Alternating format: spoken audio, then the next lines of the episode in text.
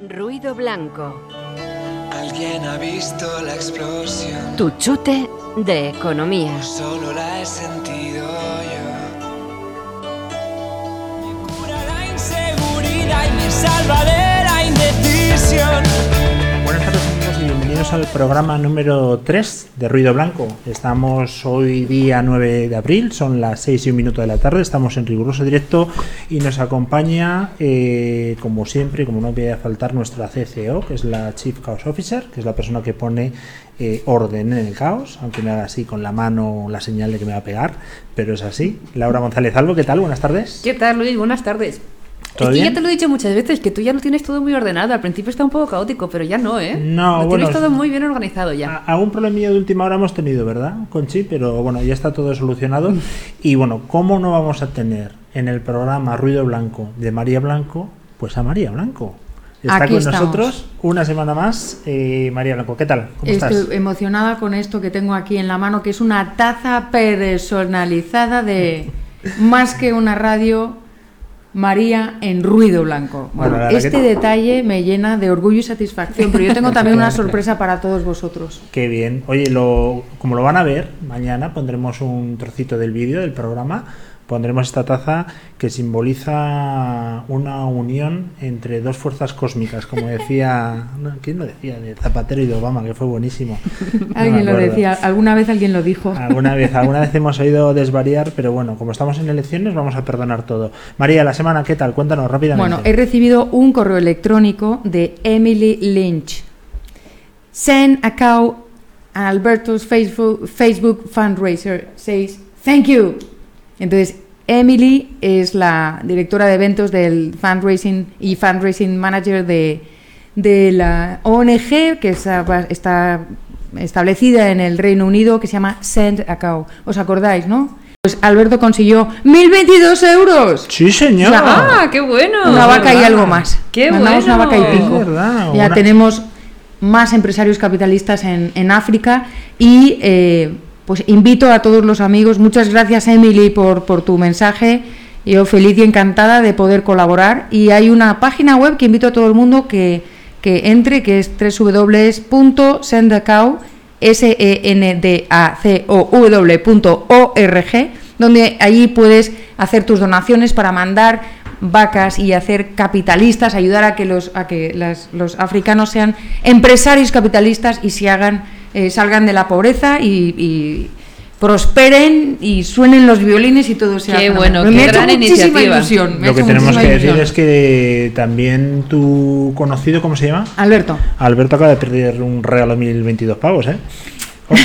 No, ha donado su regalo a Sí, una buena causa. pero es una persona muy generosa. Sí, Claro, sí, él pero cuando así, se ¿eh? entere que han sido 1022, seguro Lo que sabe, lo sabe. Él ha mandado el email a Emily para que nos diga algo a ruido blanco. Nos alegramos un montón y la Así verdad que muchas gracias a los dos. Por una buena causa y que esta vaca se utilice en aras del capitalismo. Es decir, que se ordeñe. Es decir, para paste, el bien de las personas, el bien de los empresarios, que es la manera de la salir de la pobreza. El primer día. Bueno, Oye, antes de que os liéis empecemos a tope con el programa de María, quiero recordar las redes sociales. Estamos en riguroso directo, os estamos leyendo, ya sabéis que a María le gusta interactuar, le gusta que, que nos hagáis preguntas, que nos mandéis eh, canciones, que nos mandéis temas para tratar en los siguientes programas. Os recordamos que estamos en el WhatsApp, en el 648-550-456 y en Twitter, arroba más que una radio y utilizamos el hashtag ruido blanco. Muy bien, te ha quedado fantásticamente bien. Vamos a la primera sección sin perder más tiempo. Vámonos. Economía en Formol. Pensamiento económico.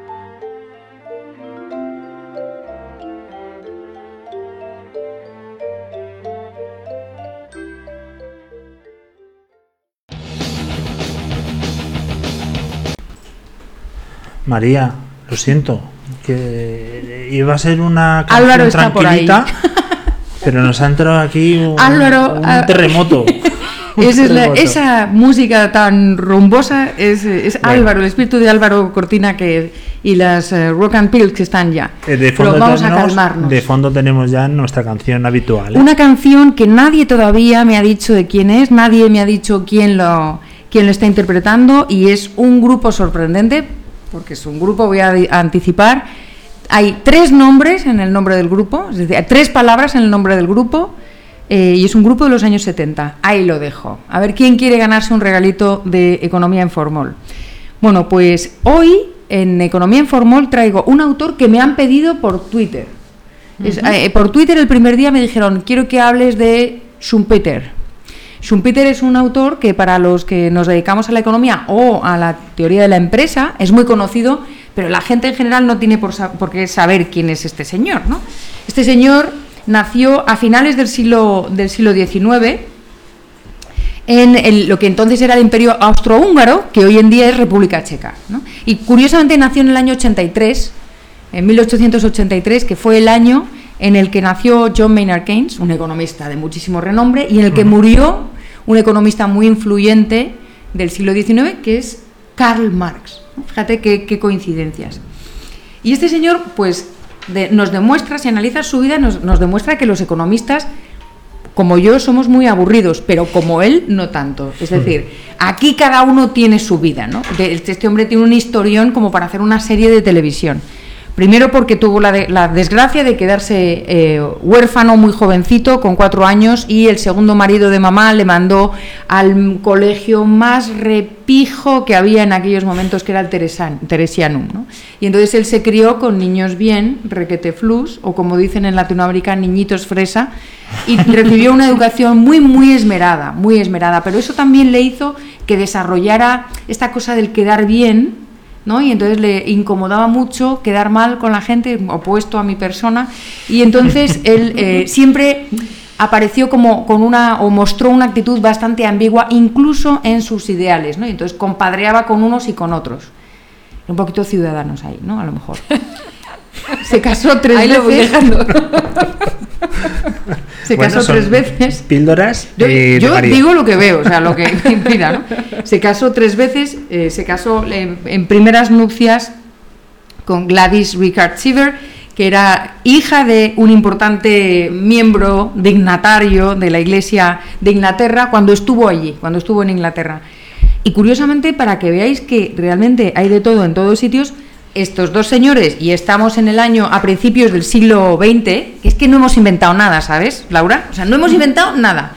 Pues sí, eran dos señores jovencitos y casados que tenían una moral un poquito disoluta o diferente. Cada uno hacía su vida y aquello terminó como el rosario de la aurora. Acabó fatal, terminaron separándose y al cabo de unos años, cuando él vuelve a Austria, hizo muchísimas cosas en economía, que para qué voy a mencionar todas, luego haré un mini resumen, pero creo que su vida amorosa es infinitamente más interesante.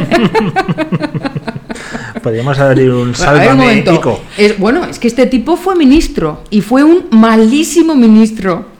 Daniel Lacalle. No, el ser un buen teórico en economía no implica que seas un buen ministro. Daniel sería un fantástico ministro. No voy a decir que no, que es amigo mío. Mucho ánimo, Daniel. Pero ves, o sea, Schumpeter fue un mal economista. Le pusieron al frente de un banco privado, pero muy de mucha solera en Austria y lo hundió. Pero ojo, ¿eh? Porque este tipo se comprometió a reponer las pérdidas con su patrimonio.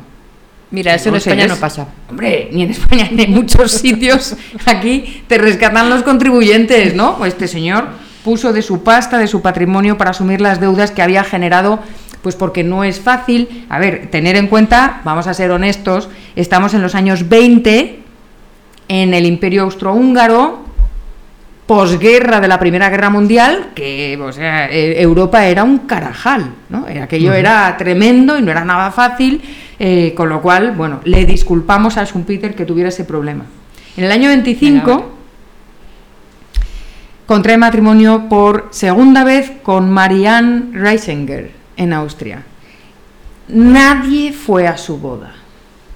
Bueno, y lo que Pero se porque Los en- ¿Por qué padres no de ella o porque no no? fueron a su boda. La madre de él no fue a su boda. Imaginad. Chica, pues yo lo veo muy mal. Hombre, se ahorró una pasta en el convite, pero algo tenía este señor. ¿no? Anne tenía 15 años. O sea, hoy en día le habría metido en la cárcel claramente. a Schumpeter, para que veáis cómo cambian los tiempos. Es que no hemos inventado nada tampoco, ¿no?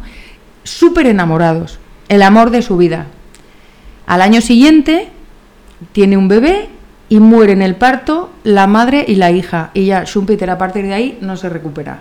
Se dedica a publicar, se va a Estados Unidos, se volvió a casar una tercera vez, pero siempre con la cosa de su una gran amor, el amor de su vida y su bebé. No, bueno, en fin, una tragedia. Da para una serie, para una saga.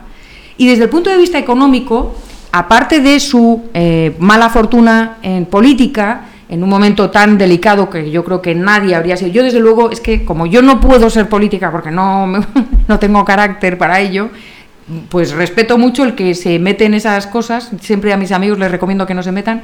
Pero el caso es que Schumpeter es un, es un, teórico de la economía muy importante. eh, habló, tiene una teoría del desarrollo económico, eh, conoció a los más importantes de entonces, se formó en la escuela austríaca, aunque no es un economista austríaco, eh, y además era un buen estadístico.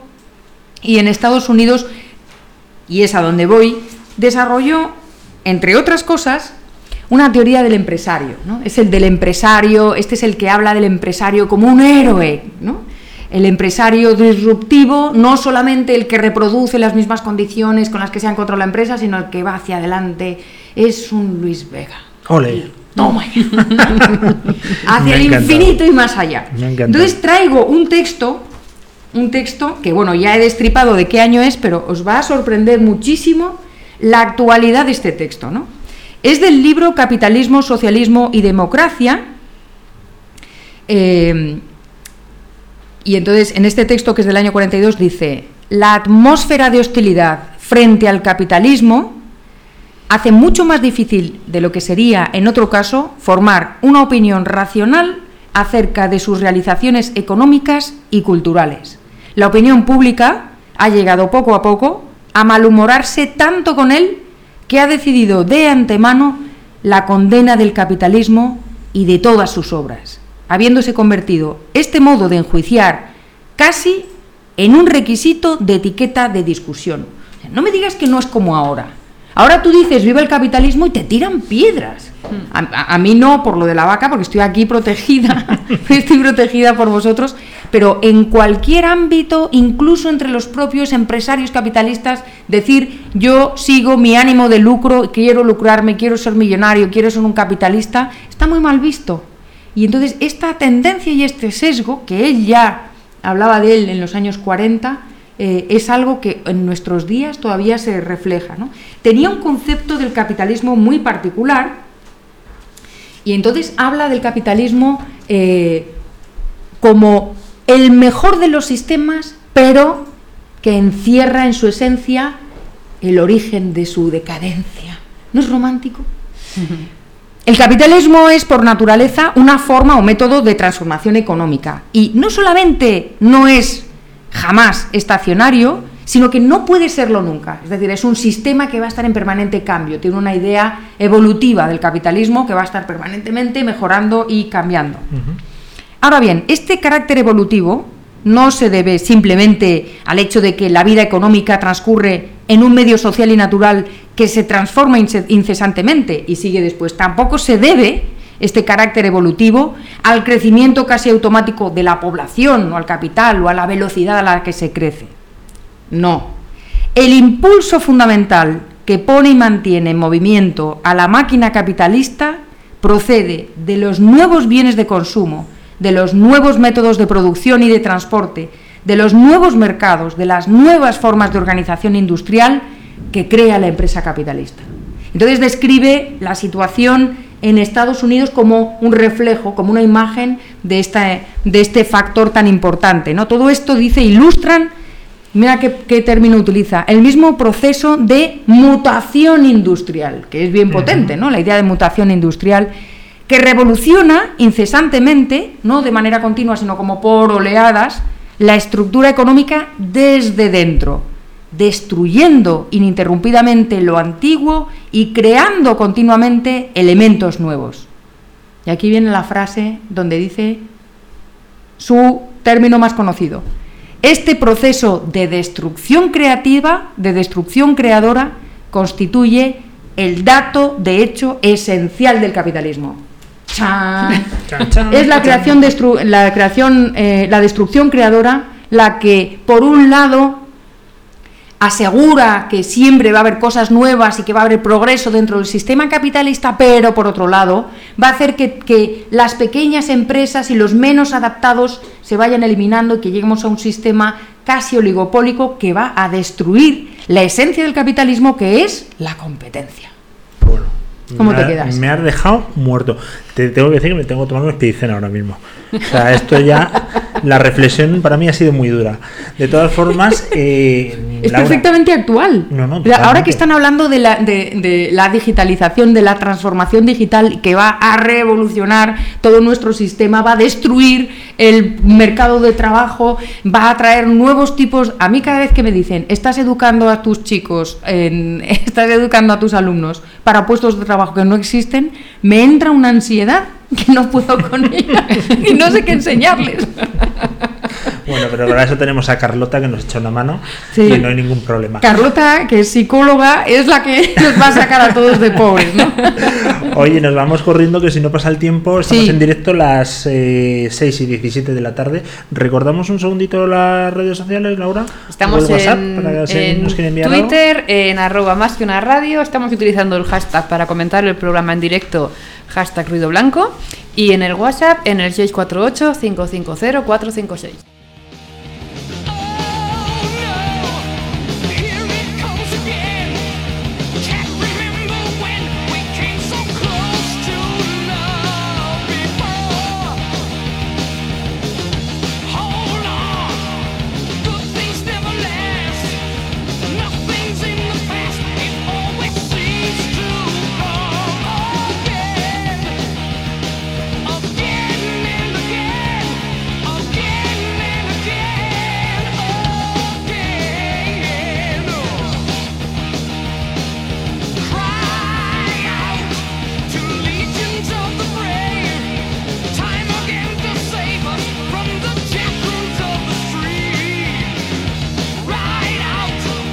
Check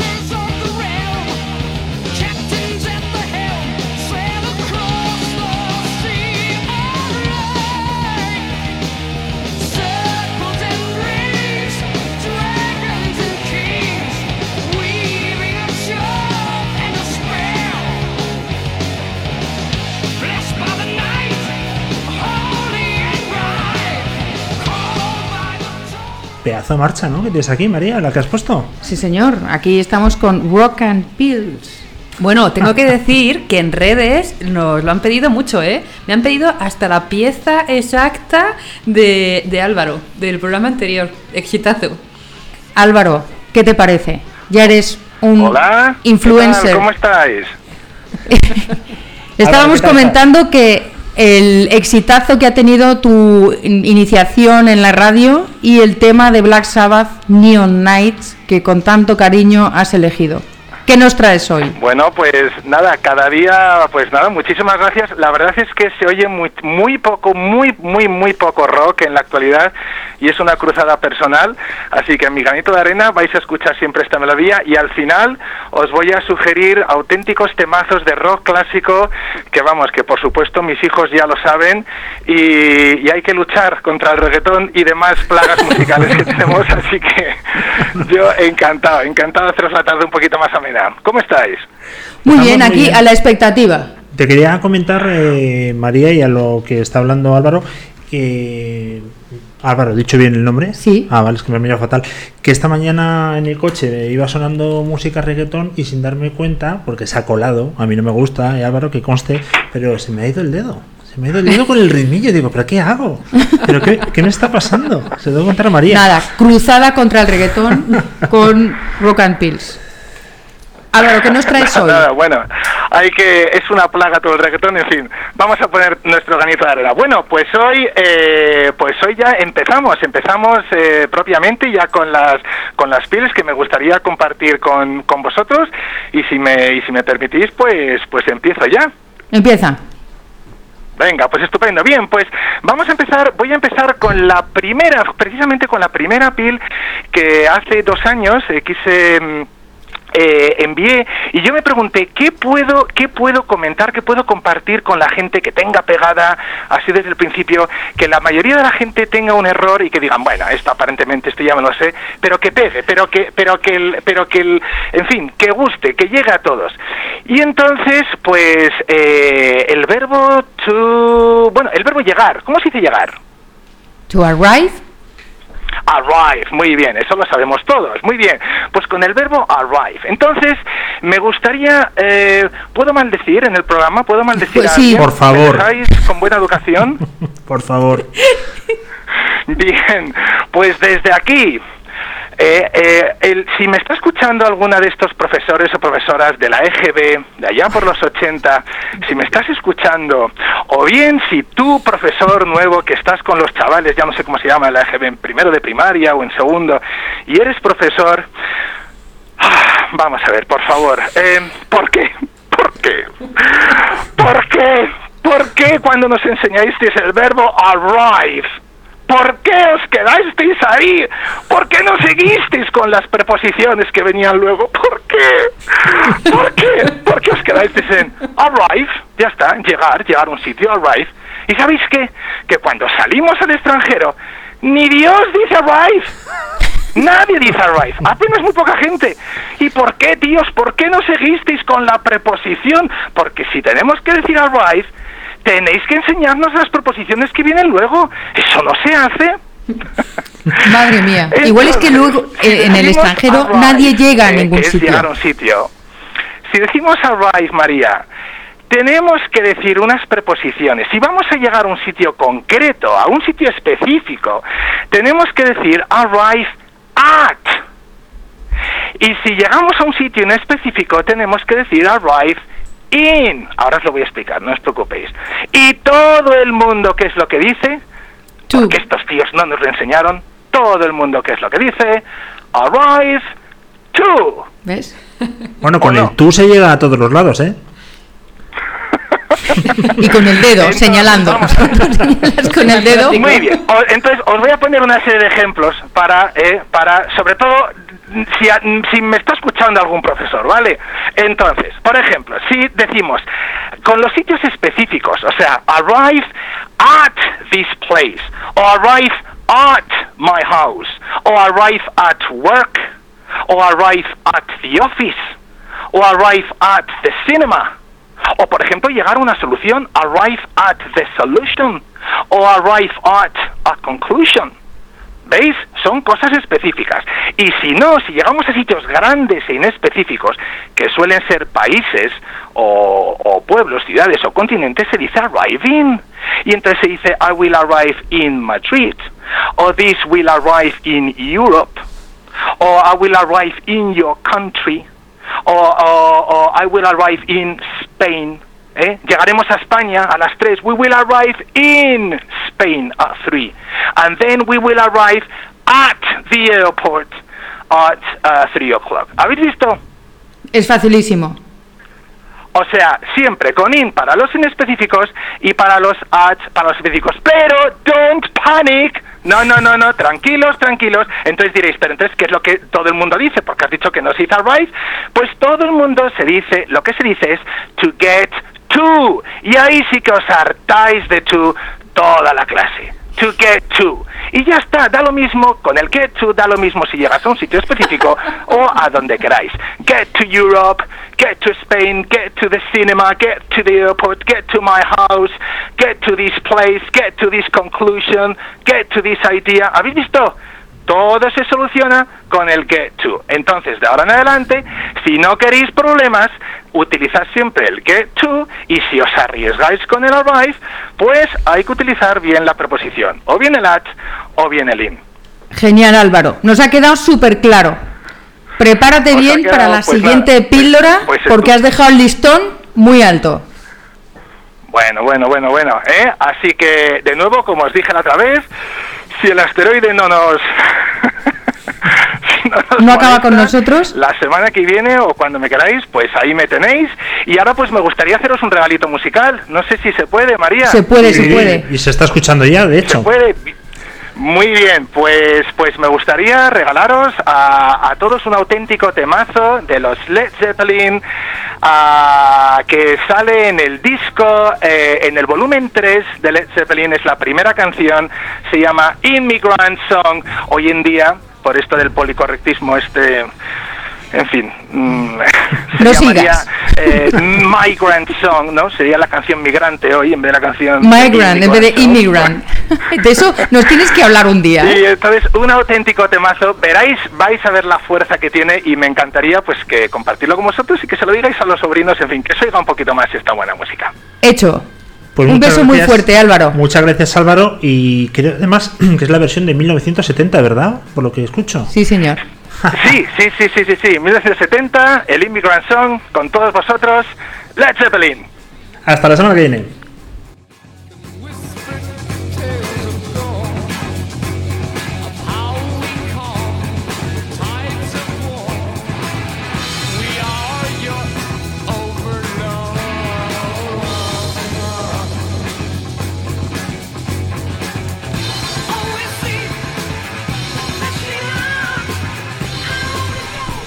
Led Zeppelin, mira cómo baila María. Cómo baila María. María se lo Mañana pasa como una niña pequeña aquí, ¿eh? Mañana vídeo solo por eso, redes. solo por eso aquí con mi whiskazo.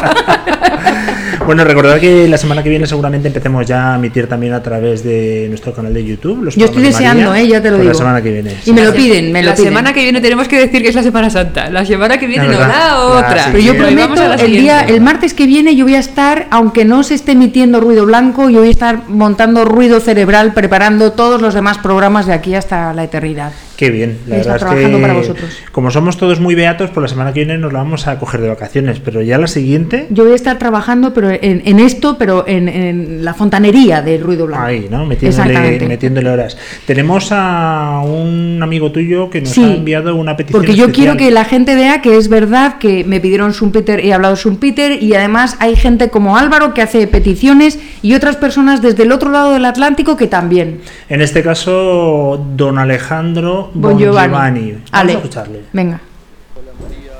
Te saluda Alejandro Giovanni desde Argentina. Felicitaciones por el nuevo programa Ruido Blanco. Te estoy escuchando con mucha atención y aprovecho el audio para pedirte una canción que me gusta mucho que es Rocketman de Elton John. Un fuerte abrazo. She packed my bags last night, pre-flight. Zero hour, 9 a.m. And I'm gonna be high as a kite by then.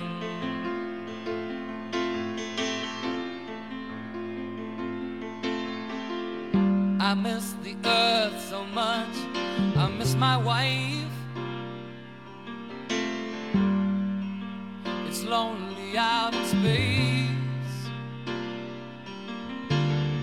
on such a timeless flight.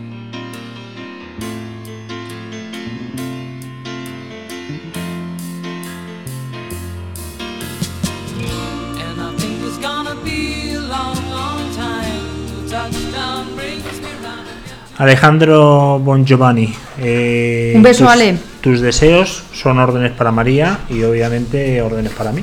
Efectivamente, qué bonita gustado. canción Rocketman, ¿verdad? Me encanta. Yo quería verdad que preguntaros, a que no sabéis quién es actualmente la Rocket Woman. La Rocket Woman, pues aparte de Laura no se me ocurre nadie más. ¿Quién puede Bueno, yo ser? traigo aquí la Rocket María, Woman de, de del verdad. día de esta semana es la congresista estadounidense Alexandria Ocasio Cortez. ¿A que no sabéis por qué? Cuéntanos. Pues Bueno. algo habrá montado. Ah, creo que ya sé lo que es, pero dilo tú primero. Ha hecho un vídeo, ha hecho un vídeo donde ha planteado la super fashion y su- super cool nueva la teoría monetaria moderna del dinero y se ha preguntado ¿y si imprimimos dinero para algo más que salvar bancos? ¿Qué pasa si todo el problema del cambio climático, la pobreza en el mundo y todos los problemas, las enfermedades, etcétera, lo solucionamos emitiendo dinero? ¿Por qué no pueden endeudarse hasta el infinito y más allá los estados? Que es lo que plantea esta terrible y peligrosísima eh, teoría monetaria moderna, ¿no? la MMT por sus siglas en, en inglés. Eh, y bueno, pues como esta mujer se lo plantea, yo voy a, a humildemente responderle desde aquí. Y le voy a responder con las palabras de Juan Ramón Rayo, que ahora en un ratito presenta su libro Los 10 principios del liberalismo en la Fundación Rafael del Pino, y que yo voy a llegar tarde, pero voy a llegar, porque es un colega y porque eh, escribió un libro el año pasado eh, refutando todas las ideas de la teoría monetaria moderna. Básicamente, y así en plan un poco grueso, ¿no? por no entrar muy en detalle eh, y, no, y no elevarme a la teoría, sino que nos entendamos todos, lo que dice esta gente de la moderna teoría monetaria es, bueno, en realidad el Estado, un Estado soberano con moneda propia se puede endeudar todo lo que quiera.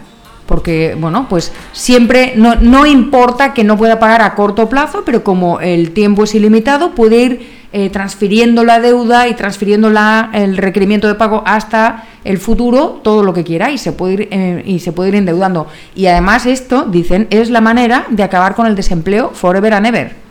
¿En serio? Claro, porque el Estado sería el empleador en última instancia. Siempre podría crear nuevas obras públicas, carreteras o aquello que fuera necesario, empleo público, para acabar con el paro. Es una barbaridad del tamaño de la Catedral de Burgos. O sea, cualquier persona que tenga dos deditos de frente se da cuenta de que esto solo puede ser defendido por aquellos que quieren justificar el, endeuda- el endeudamiento del Estado y el endeudamiento de los gobiernos. Yo entiendo que después de la crisis, de, la del 2009 es muy goloso, es muy apetecible, como teórico que quiere ser el más cool del patio, eh, decir, no, bueno, mira, te voy a demostrar con una teoría que puedes endeudarte todo lo que quieras. Por supuesto que los gobiernos van a comprar esa teoría, por supuesto que va a ser un hit parade en los departamentos de las universidades, porque justifica todo. Ahora, ¿es real? No. ¿Por qué? Porque cuando el Banco Central, es lo que hay que saber un poquito de contabilidad para saber que cuando se emite dinero, no se emite ala, sin más, tiene que tener un activo sólido, algo que los mercados digan, vaya, este Estado tiene cierta solidez. ¿Cómo sé esto? Bueno, voy a poner un ejemplo, voy a hacer una pregunta al aire a ver si lo vemos. ¿Alguien le prestaría dinero a Nicolás Maduro? No, desde luego de los que O estamos sea, aquí. ¿cuánto vale el dinero que emite Maduro? Nada. ¿Por qué? Porque todos sabemos que lo emite sin que haya una colateral, sin que haya un activo sólido que digas, bueno, pues que este país tiene petróleo, tiene, no, ya no tiene nada, tiene hambre, tiene hambre y miseria. Los papelitos que emite Maduro no tienen validez en el mercado. ¿Qué? En el mercado de dinero. Sí. ¿Qué tendría validez? Pues si, esa- si tú sabes que ese Banco Central o que ese gobierno está emitiendo dinero, un dinero que se corresponde con una riqueza real, con activos válidos, reales, que a ti te inspiran confianza, porque el secreto del, mer- del mercado financiero y en general de la vida es la confianza, es la confianza. ¿Tú te imaginas un gobierno, me da igual estadounidense o no, o español o europeo, que empieza a emitir dinero sin más? No des Para ideas, María. solucionar- No dejes ideas en el aire, no vaya a ser que alguno Los- diga, anda, pues ya las ves". tienen, ya las tienen. Pero incluso economistas, demócratas, de izquierdas, derechas, de arriba y de abajo, ya han salido diciendo, hombre, un poquito exagerado sí que es, ¿no? O sea, igual deberíamos reconocer que la sobremisión de deuda, eh, incluso por parte de los estados, aunque yo personalmente por mis principios diría especialmente por parte de los estados que están gestionando un dinero que no es suyo, ¿de quién es? Tuyo. Es tu dinero. Es tu dinero. Están gestionando tu dinero, se están endeudando para que tus nietos tengan una deuda encima de sus cabezas enorme, ¿no? Entonces, es una rémora, es un freno al crecimiento. Así que bueno, querida Alexandría, me encantan tus labios rojos y tus aretes enormes, ¿no? Tus aros que te pones, me encanta, me encanta. Pero no tienes ni idea de economía. Y si llegas a ser algo y llegas a gestionar el dinero de alguien, no va a ser mi dinero. No, desde luego, menudo problema nos, nos genera. No fue en la Segunda Guerra Mundial y hablo de recuerdo que Alemania intentó inundar de billetes el Reino Unido para matarlos por la inflación, en lugar por las bombas. Bueno, la hiperinflación alemana es justo de después de la Primera Guerra Mundial, en el periodo entre guerras. Se montó un bochinche de cuidado. Y eso que eh, todavía tenían el patrón oro, pero como no volvieron a la paridad que debían, y o sea, en realidad no reflejaban precisamente el activo valioso era el oro, y como no reflejaron en la nueva paridad posguerra eh, el, el oro que tenían en las reservas ninguno de los países y fueron a su bola cada uno, pues el lío monetario que tenían era monumental. Y en medio ya pues parió la abuela, es decir, llegó la crisis del 29 y terminó de, de- de- de destrozar todo, todo el sistema. Yo siempre he dicho a todo el mundo que tengo más deudas que Alemania después de la Segunda Guerra Mundial. Pobrecillos, Por ahí van las bueno, cosas. pobrecillos, lo- el pueblo alemán se vio muy, muy, muy fastidiado. Recordamos, porque estamos llegando ya prácticamente al final, son las eh, 6 y 36 de este día 9 de abril de 2019. Ha sido un programa que nos ha encantado como siempre. Hemos tenido Economía en Formol, hemos tenido la petición de, de Alejandro, de su audio, la Rock and Pills, que es absolutamente brutal. Y luego yo he pensado y opinado, como pienso, Hombre, opino, claro. y he opinado sobre Alexandría. Y tú has hablado de tu libro ¿le como puedo llamar. Alex? ¿Vosotros creéis que le puedo llamar Alex? Sí, vamos a llamarle Alex. como Le- poder, sin pegar. Yo re- recomiendo a todo el mundo que la busque ahora en, en Twitter y vamos a mandarla un, un tweet, si te parece, Laura, desde esta cuenta diciendo que no tiene ni idea de economía. ¿Te parece? Sí, eh, dicho por María Blanco. Y le mandamos un besito también. Sí, bueno. Exacto. Ha sido María Blanco, nosotros no. Pero por si acaso. Vamos a recordar, Venga. lo primero que vamos a recordar es que la semana que viene, el martes que viene, no estaremos en Ruido Blanco, vamos a coger la semanita de vacaciones. El Ruido Blanco 4 viene el martes siguiente, a las 6 de la tarde, en directo como siempre, pero nos cogemos una semanita de vacaciones que nos lo merecemos. Fenomenal.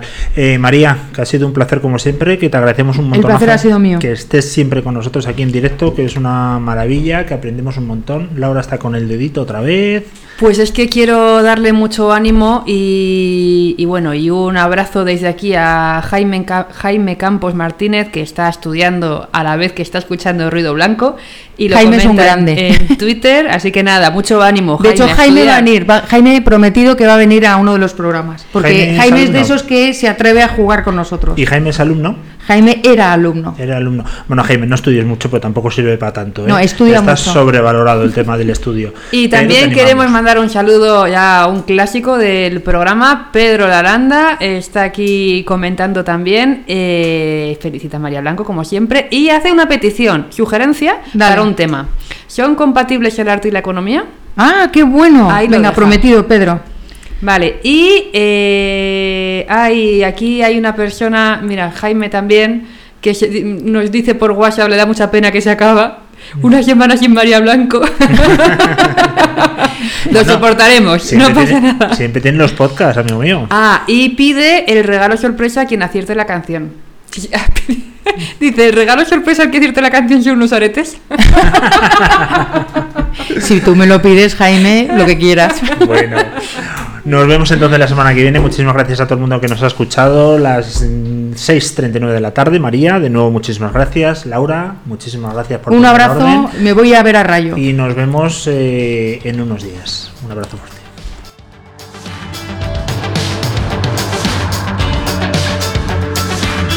Estoy cabeza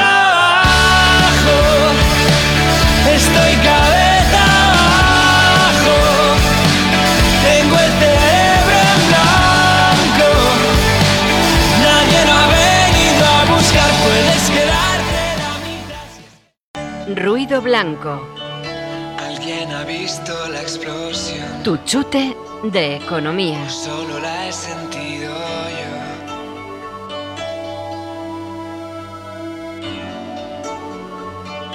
¿Alguien ha visto la explosión?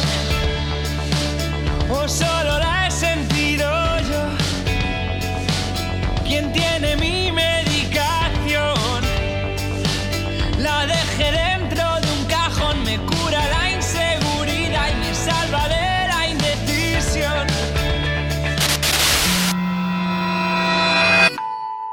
Más que una radio.com.